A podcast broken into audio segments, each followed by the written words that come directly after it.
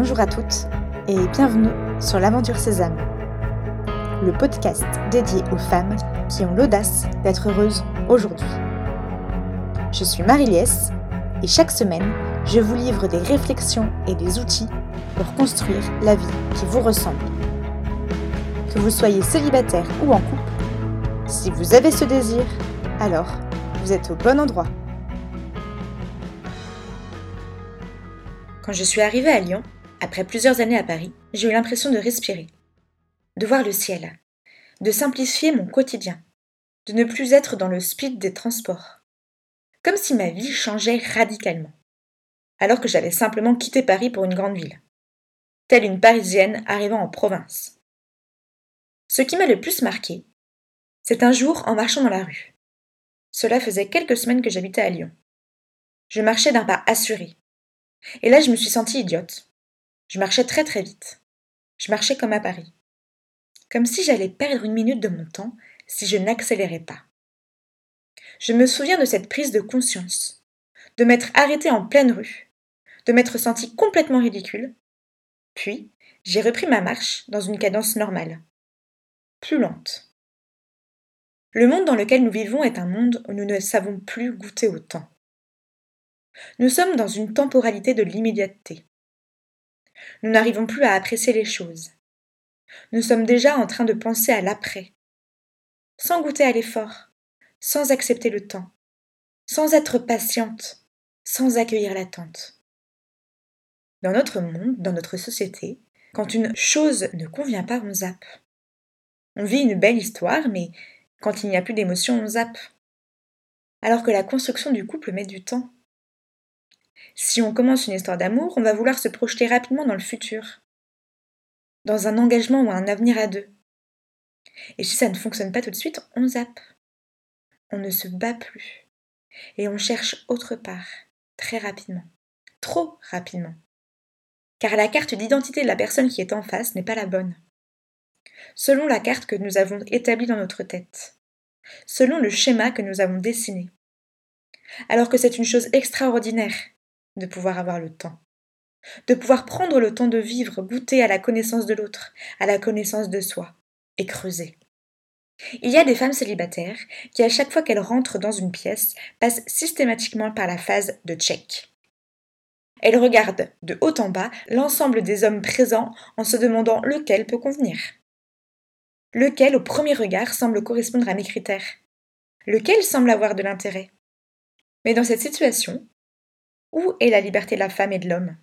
Et où est l'amour si ces femmes ont une checklist déjà prête? Car en voyant un homme, on ne peut pas savoir s'il conviendra. Cette checklist, les femmes sont capables de la dégainer et de poser des noms rédhibitoires très, même trop facilement. Car l'homme avec qui je parle n'est pas assez comme ci ou n'est pas assez comme ça. Imaginez. Vous êtes en train de parler avec un homme. La conversation se passe bien. Vous avez beaucoup de points en commun. À un moment, il vous demande votre âge. Vous répondez 38 ans. Et vous sentez que vous avez fait une bourde. Quelques secondes plus tard, il trouve une excuse et quitte la conversation. Qu'est-ce que ça vous fait? Qu'est-ce que vous ressentez?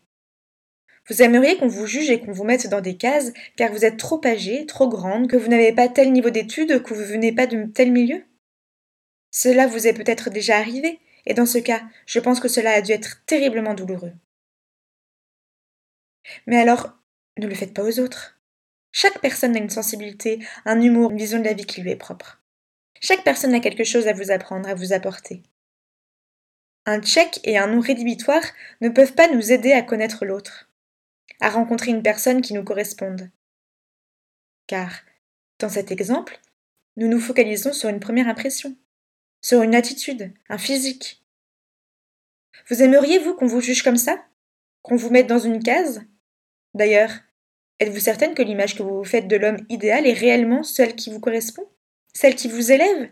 Celle qui vous amène à être pleinement épanoui? J'ai l'exemple de ma sœur. À 31 ans, elle a accepté de prendre un verre avec un homme alors qu'elle avait une autre personne en tête. Elle a donc pris ce verre. L'homme en face ne l'intéressait absolument pas. Oui, mais elle a osé. Elle a accepté. Eh bien aujourd'hui, ils sont mariés, ils ont quatre enfants.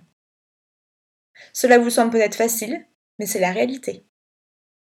Apprenons à aimer chacun, choisissons d'aimer chacun, et ne mettons personne dans une case.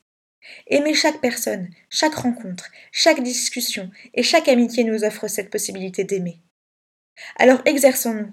Tentons de déceler dans chaque personne ce qu'il y a de bon, de beau, de nouveau. Ouvrons nos horizons, élargissons notre vision du monde, savourons d'autres points de vue, et vivons. Au lieu de rester bien sagement assise à attendre qu'un homme qui remplisse tous nos critères nous tombe dessus, car il ne nous tombera pas dessus. Vivons, vivons pleinement, osons construire, nous tromper, tentons des choses, montrons des signes si quelqu'un nous plaît, et n'attendons pas pendant des années qu'il se déclare. Nous pouvons l'aider. Les hommes ont autant peur que nous. Alors allons-y, avec de la délicatesse, et acceptons de tenter et de nous tromper. Je vous propose de vivre chacune de vos rencontres avec ces yeux d'ouverture, ce regard d'amour, en tentant de voir en chacune des personnes que vous rencontrerez ce qu'il y a de beau, ce que ces personnes cachent, ce qu'elles ont à vous apprendre, ce qui est bon en elles, et de ne plus écouter les jugements hâtifs que vous posez, mais d'aimer simplement. Voici donc un petit exercice. Réfléchissez à une personne de votre entourage avec qui les relations ne sont pas évidentes. Il peut s'agir de votre coloc, de votre collègue ou même de votre maman. Pensez à cette personne. Et maintenant, regardez ce que cette personne a de bon, ce qu'elle a de juste. Regardez ce que cette personne a pu vous apprendre, vous offrir, vous donner. Et si c'est possible, alors contactez cette personne. Et ne regardez pas l'agacement que ça peut susciter en vous. Mais regardez simplement sa vision du monde, ce qui se cache de bon et de positif. Puis notez ce que ça vous fait de voir les qualités de cette personne. Et retentez l'expérience. Dès qu'une personne vous agace, dès que vous mettez une personne trop vite dans une case négative, Tentez systématiquement de voir ce qui est bon chez elle. Et comme ça, vous apprenez à aimer.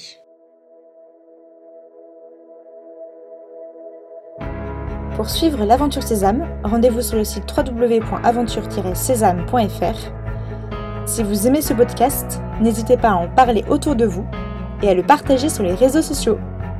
Belle semaine